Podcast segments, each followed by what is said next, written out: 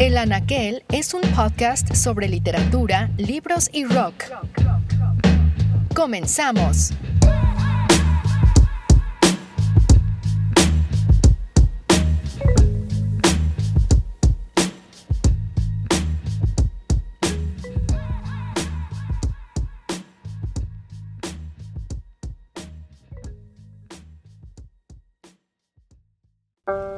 Bienvenidos a una edición más de El Anaquel. Vivimos tiempos extraños. Al momento de grabar este programa, hay cerca de 300.000 casos de coronavirus a nivel mundial y casi 12.000 muertes. Cuando la crisis estalló a comienzos del año, yo estaba en Dubái. Acababa de aterrizar en la ciudad después de un breve viaje a Barcelona. En Wuhan, mientras tanto, la ciudad cerró el aeropuerto y canceló las celebraciones del nuevo año lunar, en un intento por limitar el contagio. En muchos lugares alrededor del mundo vivimos ahora una nueva realidad. Por un lado, el temor ante el contagio y sus efectos. Por el otro, la disrupción de la vida pública y de nuestra economía. Se estima que el coste global podría ser de casi un trillón de dólares en cuanto al impacto económico. Más aterrador aún, sin embargo, es la desigualdad evidenciada por el coronavirus. Falta de flexibilidad para trabajadores en sectores de servicios o con contratos temporales que los obligan a trabajar en condiciones que para otros son de riesgo, así como la precariedad de trabajadores autónomos y artistas en medio de la crisis. Aunque todavía no sepamos del todo las implicaciones del coronavirus a futuro, una cosa resulta clara el mundo no volverá a ser el mismo. Los efectos de la pandemia serán similares a septiembre 11 de 2001, aunque no necesariamente todo será negativo. En un artículo para el sitio web político.com, diversos expertos opinan que el coronavirus podría conllevar una caída de la polarización social, al mismo tiempo que podría significar una ruptura con el hiperindividualismo relacionado al capitalismo tardío. Me interesa, en todo caso, pensar en lo que la literatura nos dice al respecto. En la selección musical, el fin del mundo dicta el hilo conductor de las canciones que escucharemos en este programa. Comenzamos con David Bowie y su canción Five Years, parte del famoso The Rise and the Fall of Ziggy Stardust and the Spiders from Mars. Arrancamos. Pushing through the market square,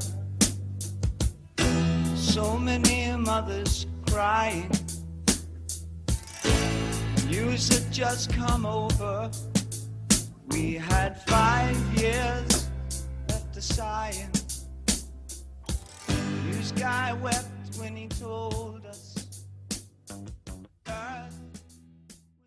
A nivel histórico, se considera la plaga de Justiniano, sucedida entre 541 y 543 después de Cristo, como la primera pandemia.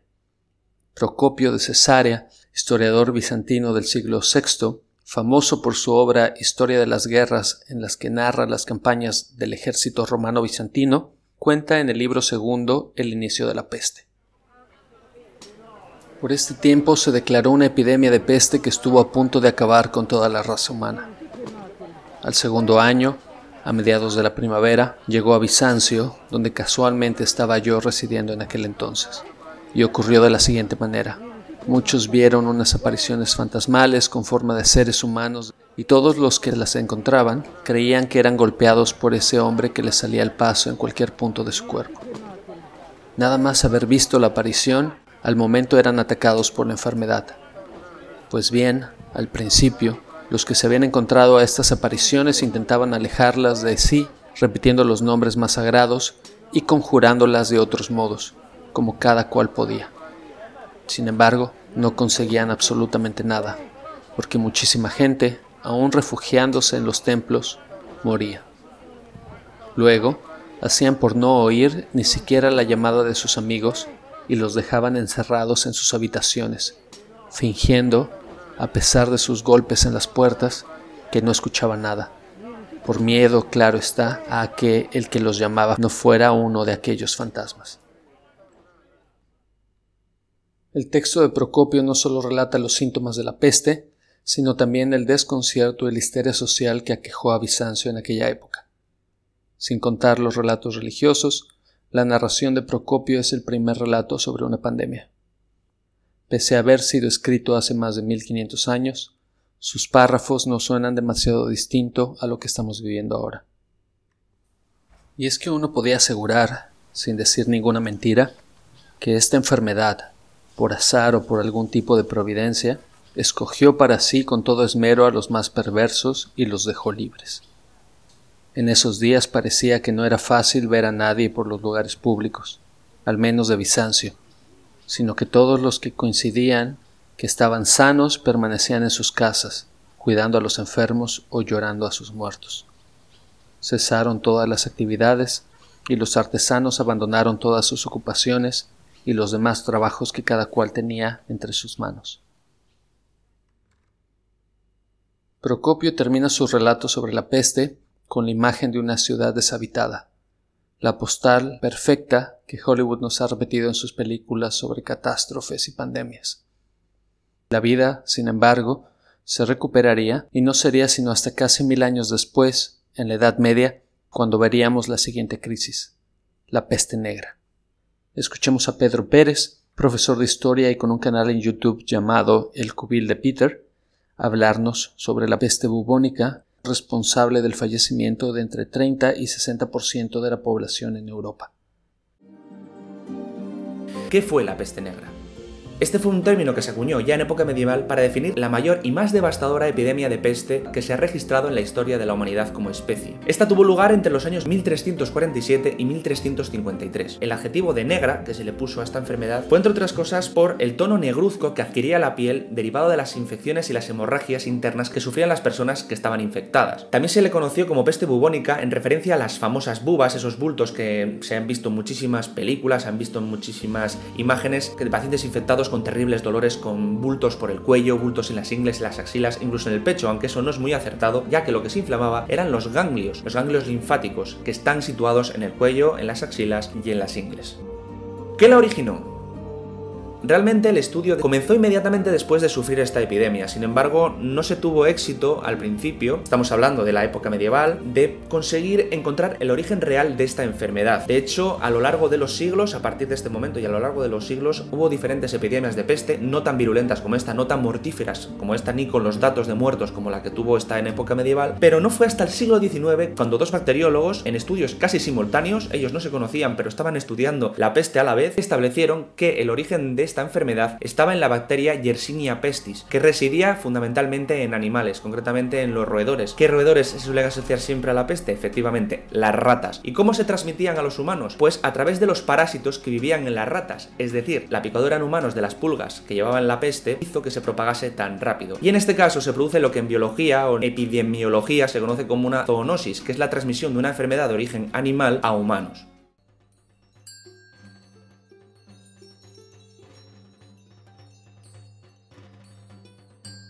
Uno de los más famosos libros escritos en ese periodo es el de Camerón, de Giovanni Boccaccio, mismo que cuenta como diez hombres y mujeres huyen de una Florencia aquejada por la peste.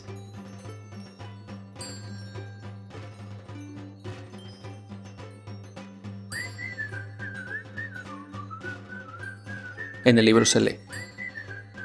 ¿Qué más puede decirse sino que tanta y tal fue la crueldad del cielo, y tal vez en parte la de los hombres, que entre la fuerza de la pestífera enfermedad y por ser muchos enfermos mal servidos o abandonados en su necesidad por el miedo que tenían los sanos a más de cien mil criaturas humanas, entre marzo y el julio siguiente, se tiene por cierto que de entre los muros de Florencia les fue arrebatada la vida.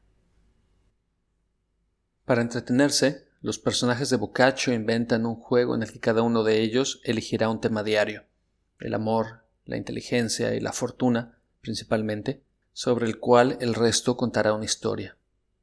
En otras palabras, el de Camerón ofrece cien historias dentro de otra historia, de una forma muy similar al mecanismo que ya hemos leído antes en las mil y una noches, como si el terror, la peste en el caso del de Camerón, o la inminente muerte de Sherzade en el caso de las mil y una noches, nos empujaran irremediablemente a la ficción, que es otra manera de llamar al sueño. De acuerdo a Mario Vargas Llosa, fue Boccaccio quien inventó la tradición del cuento en Occidente a partir del Decamerón. Al respecto, el premio Nobel escribe. La primera edición del libro salió en Venecia en 1492. Hasta entonces, se leyó en copias manuscritas que se reprodujeron por millares. Esa multiplicación debió de ser una de las razones por las que desistió de intentar quemarlas cuando, en su cincuentena, por un recrudecimiento de su religiosidad y la influencia de un fraile cartujo, se arrepintió de haberlo escrito debido al desenfado sexual y los ataques feroces contra el clero que contiene el Decamerón.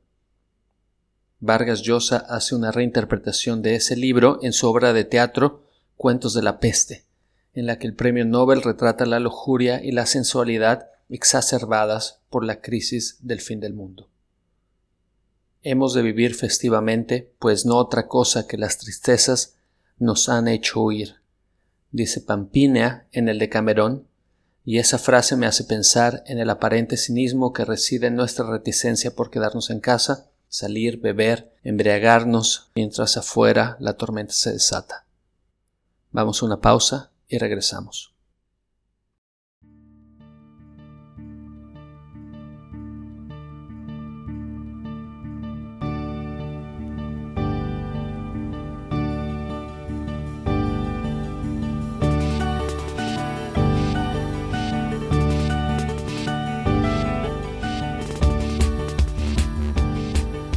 Acabamos de escuchar a The Postal Service y su canción We Will Become Silhouettes.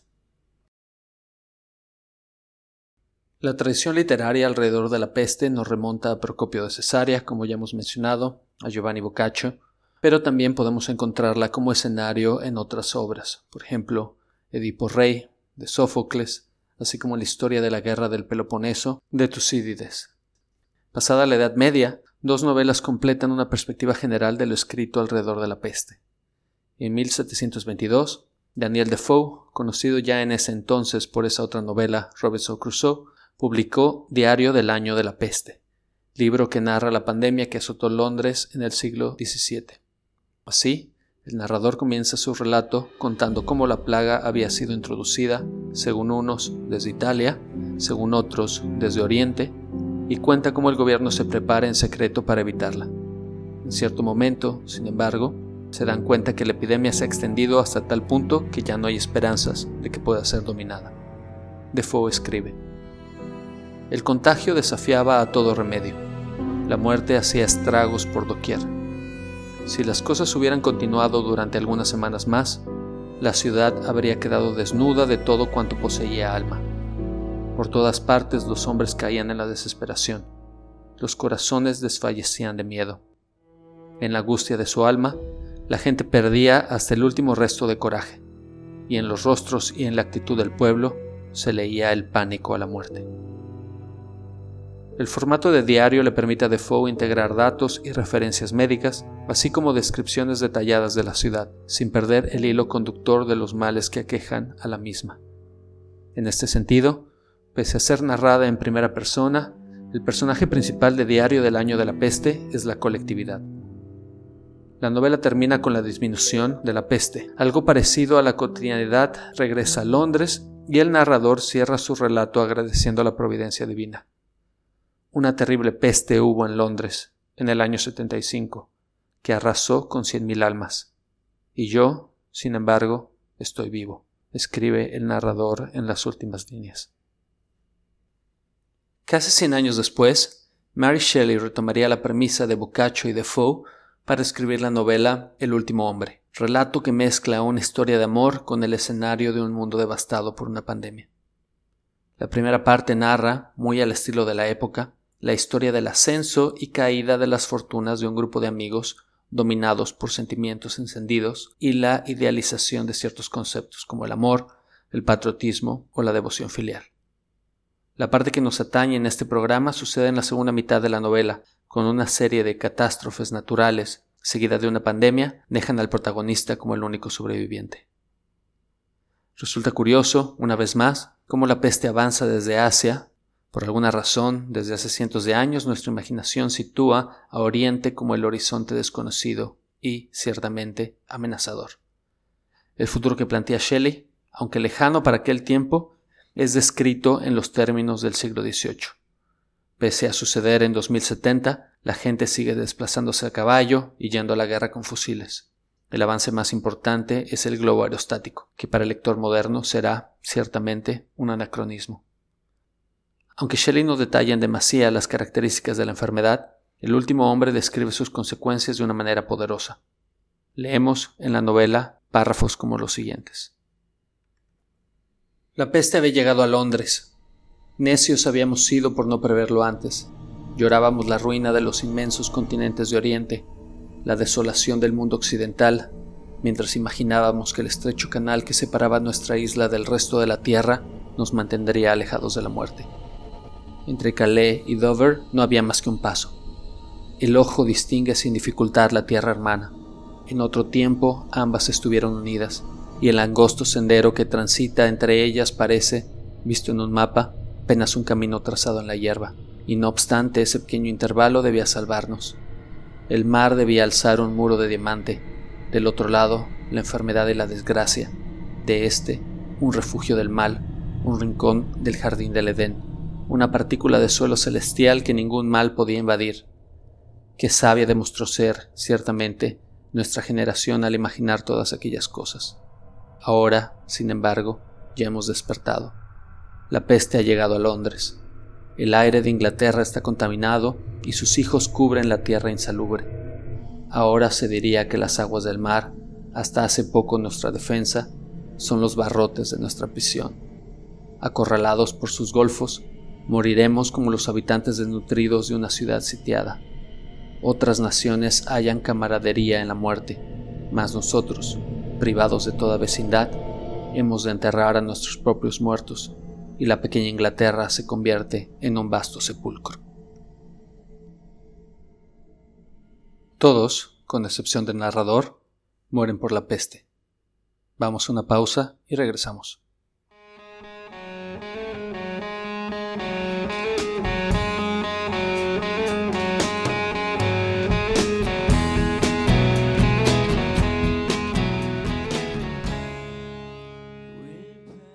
En Soy leyenda, Richard Matheson narra la vida de Robert Neville en un mundo en el que una pandemia ha transformado a los seres humanos en criaturas similares a vampiros. La misma novela ha sido adaptada al cine en una versión edulcorada que protagoniza Will Smith.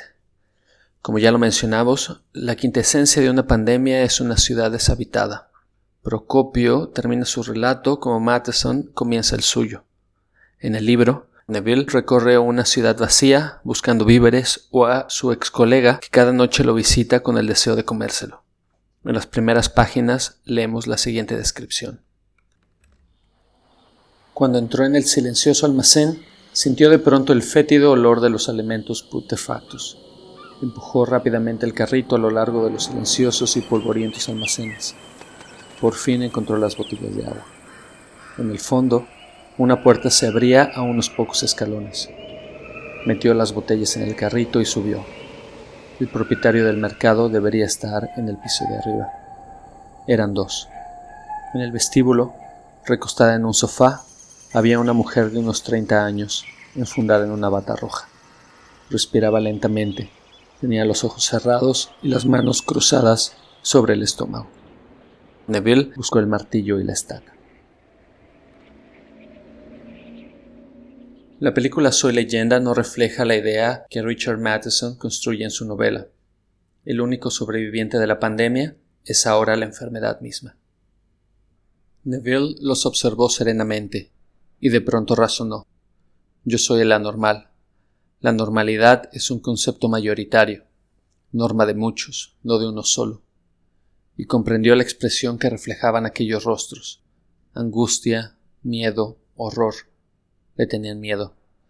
Ellos le veían como un monstruo terrible y desconocido, de una malignidad más odiosa que la de la plaga, un espectro invisible que como prueba de su existencia sembraba el suelo con los cadáveres desangrados de sus seres queridos. Y Neville los comprendió y dejó de odiarlos. Ahora que leemos sobre el impacto positivo del coronavirus en el medio ambiente, por ejemplo, el agua luce prístina en Venecia, la contaminación del aire en China está en los niveles más bajos de la última década y jabalíes salvajes corren por las calles de Barcelona. No podemos recordar la novela de Matheson sin pensar en cómo la anormalidad tal vez no sea la vida en medio del coronavirus, sino la vida con los humanos en ella. Hablemos ahora de otra novela, Ensayo sobre la ceguera, del escritor portugués José Saramago. La novela comienza con un hombre que está esperando en su auto la luz verde del semáforo. De forma inesperada, comienza a ver todo en blanco. Se ha quedado ciego y grita de forma desesperada. A partir de ese momento, centenares de personas comienzan a perder la vista de la noche a la mañana.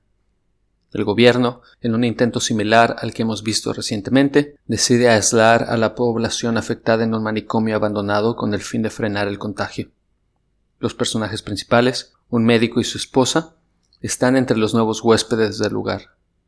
Ella, a diferencia del resto, todavía conserva la vista y se convierte así en el testigo principal de la progresiva degradación de todos los que ahora habitan ese espacio.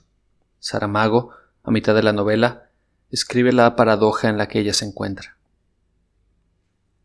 Cuando despertó a la mañana siguiente, muy temprano, como solía, sus ojos veían tan claramente como antes. Los ciegos de la sala dormían aún.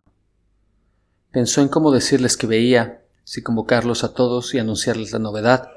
Quizá fuese preferible hacerlo de una manera discreta, sin alardes, contarles, por ejemplo, como sin darle importancia. Ya ven, ¿quién había de pensar que iba yo a conservar la vista en medio de tantos que no la tienen? O quizá fuera más conveniente declarar que había estado realmente ciega y que de repente había recuperado la visión. Sería hasta una manera de darles algo de esperanza. Algunos ciegos se revolvían en los camastros, aliviaban los gases como todas las mañanas, pero la atmósfera no se tornó por eso más nauseabunda. Seguro que había alcanzado ya el nivel de saturación. No era solo el olor fétido que llegaba de las letrinas en exhalaciones que daban ganas de vomitar. Era también el hedor acumulado de 250 personas, cuyos cuerpos, macerados en su propio sudor, no podían ni sabrían lavarse, que vestían ropas cada día más inmundas, que dormían en camas donde no era raro que hubiera deyecciones, de que servían el jabón, las lejías, los detergentes por ahí olvidados, si las duchas, muchas de ellas, estaban atascadas o rotas las cañerías, si los desagües devolvían el agua sucia que salía de los cuartos de baño, impregnando la madera del piso de los corredores, infiltrándose por las juntas de las tablas. El sitio escogido por Saramago como espacio para la trama funciona como metáfora de las situaciones que sucederán en la novela.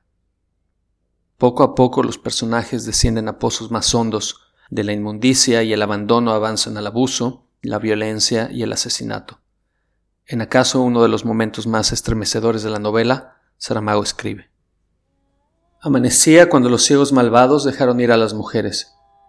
La ciega de los insomnios tuvo que ser llevada en brazos por sus compañeras, que apenas podían, ellas mismas, arrastrarse. Durante horas habían pasado de hombre en hombre, de humillación en humillación, de ofensa en ofensa, todo lo que es posible hacerle a una mujer dejándola con vida. Ya sabéis, el pago es en especie. Decirles a los hombrecitos que vengan por la sopa, las escarneció aún más al despedirlas el ciego de la pistola. Y añadió, chocarrero, hasta la vista, chicas, e iros preparando para la próxima sesión. Sordas, ciegas, calladas, a tumbos, solo con la voluntad suficiente para no dejar la mano de la que llevaban delante la mano, no el hombro como cuando vinieron. Ninguna podría responder si se le preguntase ¿Por qué vais con las manos cogidas? Ocurrió así. Hay gestos para los que no se puede encontrar una explicación fácil.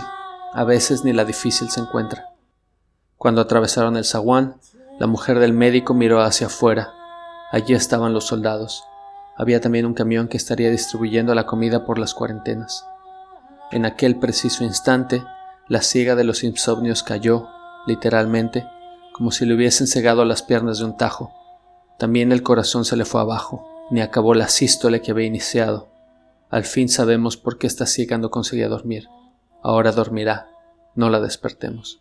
Está muerta, dijo la mujer del médico, y su voz no tenía ninguna expresión. Si era posible que una voz así, tan muerta como la palabra que había dicho, saliera de una boca viva. La literatura nos enseña, en múltiples instancias, que la enfermedad del cuerpo puede ser una metáfora sobre la enfermedad del espíritu.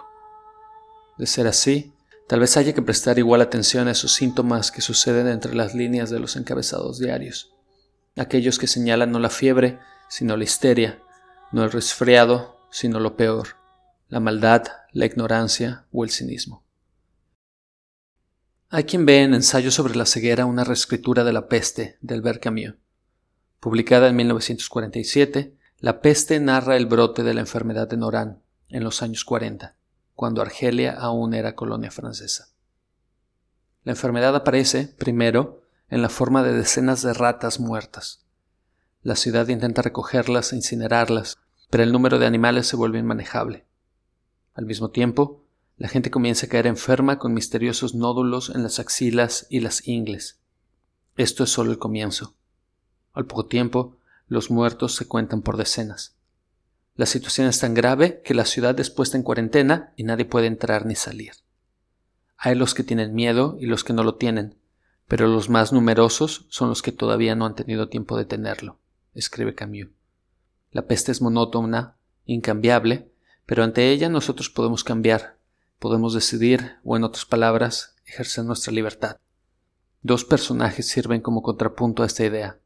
El primero, el doctor Rio, es un médico que trata por todos los medios de contener la enfermedad. Es, si se quiere, la parte ética o moral de la crisis. Rambert, por otro lado, es un periodista de paso en la ciudad. Al enterarse de la cuarentena, intenta escapar de la misma. Entre ambos sucede el siguiente diálogo. A partir de ahora, por desgracia, será usted de aquí como todo el mundo, dijo el doctor. Es una cuestión de humanidad, se lo juro. Es posible que no se dé cuenta de lo que significa una separación como esta para dos personas que se entienden, contestó Rambert. El doctor no respondió nada durante un rato. Después dijo que creía darse muy bien cuenta. Deseaba con todas sus fuerzas que Rambert se reuniese con su mujer y que todos los que se querían pudieran estar juntos. Pero había leyes, había órdenes y había peste.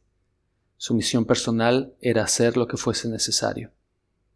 No, dijo Rambert con amargura. Usted no puede comprender.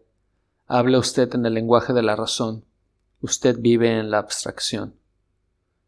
El doctor levantó los ojos hacia la República y dijo que él no sabía si estaba hablando en lenguaje de la razón, pero que lo que hablaba era el lenguaje de la evidencia y que no era forzosamente lo mismo. El periodista se ajustó la corbata. Entonces, ¿esto significa que hace falta que yo me las arregle? Pues bueno, añadió con acento de desafío, dejaré esta ciudad. Más adelante, en la misma escena, el doctor reflexiona. Rambert tenía razón en su impaciencia por la felicidad, pero ¿tenía razón en acusarle? Usted vive en la abstracción. ¿Era realmente la abstracción aquellos días pasados en el hospital? donde la peste comía a dos carrillos, llegando a quinientos el número medio de muertos por semana?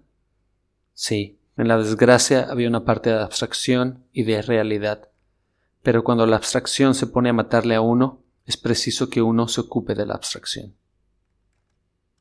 En el centro de este diálogo se gestan las preguntas fundamentales que ocuparon la hora de Camus. ¿Cómo vivir? ¿Por qué?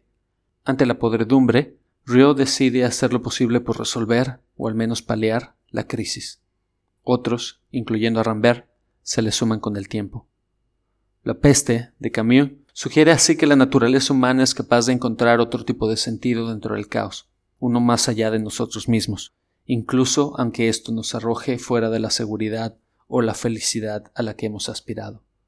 Tarrot, uno de los colegas del doctor, explica en un largo monólogo esta idea. Yo sé a ciencia cierta que cada uno lleva en sí mismo la peste, porque nadie, nadie en el mundo está indemne a ella. Y sé que hay que vigilarse a sí mismo sin cesar para no ser arrastrado en un minuto de distracción a respirar junto a la cara de otro y pegarle la infección. Lo que es natural es el microbio. Lo demás, la salud, la integridad, la pureza, si usted quiere, son un resultado de la voluntad, de una voluntad que no debe detenerse nunca. El hombre íntegro, el que no infecta casi nadie, es el que tiene el menor número posible de distracciones. Y hace falta tal voluntad y tal tensión para no distraerse jamás. Sí, doctor, cansa mucho ser un pestífero, pero cansa más no serlo. Por eso hoy día todo el mundo parece cansado, porque todos se encuentran un poco pestíferos. Y por eso, sobre todo, los que quieren dejar de serlo llegan a un extremo tal de cansancio que nada podrá librarlos de él más que la muerte. Todo hombre, diría Sartre, está comprometido con el resto de los hombres. Así, la sublimación de personajes como Tarot y Rio los convierte en santos sin Dios. En el hombre hay más cosas dignas de admiración que de desprecio, afirma en otro momento uno de los personajes. En adición a esto, la peste tuvo varias interpretaciones alegóricas. La más importante acaso explica la novela como una metáfora del nazismo. Juan Sasturian, escritor argentino, comenta sobre esto en Ver para leer. Esto tengo que leer. La peste, de Albert Camus. Albert Camus, un escritor francés de origen argelino, premio Nobel, fue un notable filósofo y un gran narrador, autor de dos novelas. Una, El extranjero, y la otra esta, La peste. La peste es una novela metafórica. A él le sirvió el tema de la epidemia para contar de algún modo la ocupación nazi en Francia. Precisamente en esa época, durante la guerra, le escribió. La publicó recién después en el 47, luego de terminada la guerra. ¿Qué cuenta la peste? La peste está contada desde un médico, el doctor Rieu, el cual, con su comportamiento solidario, es una de las actitudes posibles ante la erupción de la epidemia. Esa es una epidemia moral. El comportamiento de esa sociedad y el comportamiento de los médicos y de los ciudadanos durante ese año de peste es una metáfora terrible y en el fondo optimista, luego del hecatombe nazi. Con esto vamos a una pausa más y volvemos.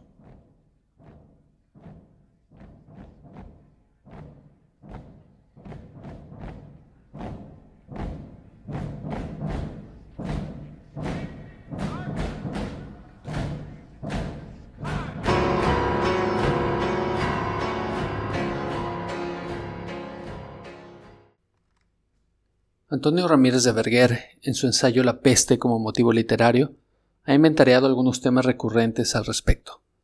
El vínculo de la enfermedad con algún animal, el trastorno social y la fragilidad de la felicidad, la subversión radical de los valores y el cuadro de muerte en el lugar donde se declara la plaga, la idea de ruina junto a sitios deshabitados, el retardo o la incompetencia de los médicos para entender lo que sucede, la indiferencia final hacia los despojos humanos, la muerte y los rituales funerarios. A esto habría que añadir tal vez la reclusión o cuarentena a la que los personajes también son sometidos. Pese a que Ramírez de Berger se basa en los autores clásicos griegos, vemos la persistencia de estos temas en la literatura sobre la peste o la pandemia en el siglo XX. En The Stand, Stephen King narra el escape de una familia tras la propagación de un arma biológica creada por el Departamento de Defensa de los Estados Unidos. El virus posee una tasa de mortalidad del 99%, por lo que provoca la muerte de la mayor parte de la población.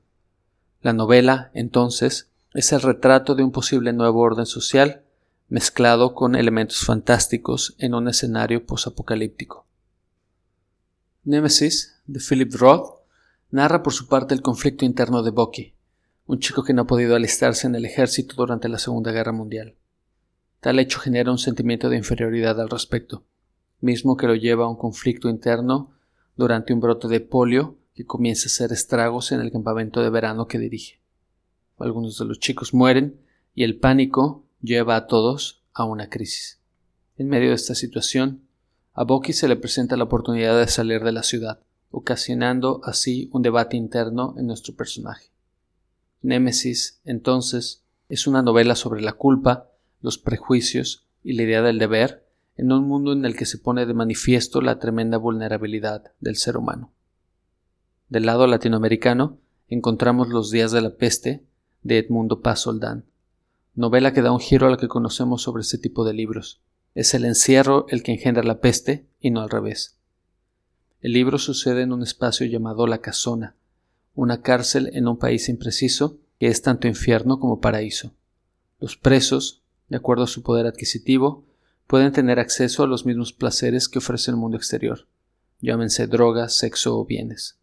Todo esto se interrumpe con la aparición de una enfermedad vinculada, curiosamente, a los murciélagos que moran en la prisión.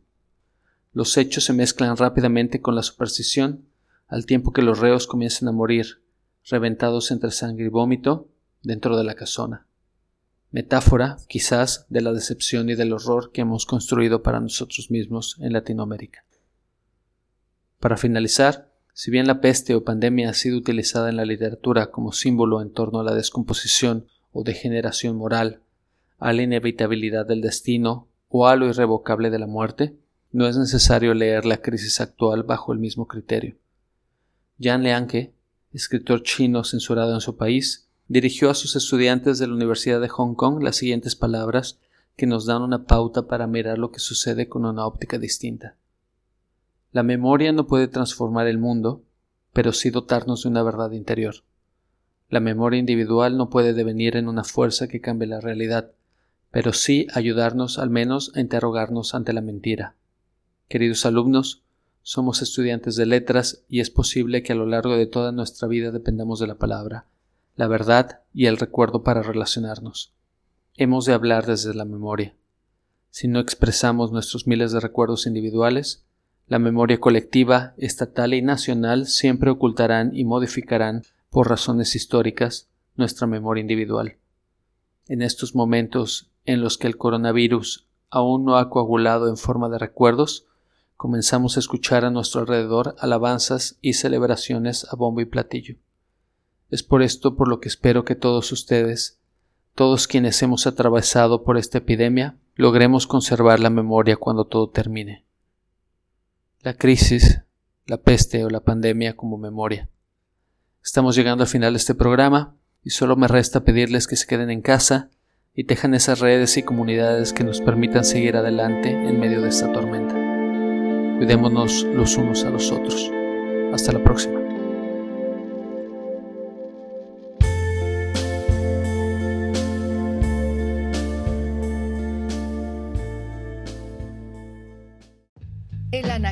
Es un podcast sobre literatura, libros y rock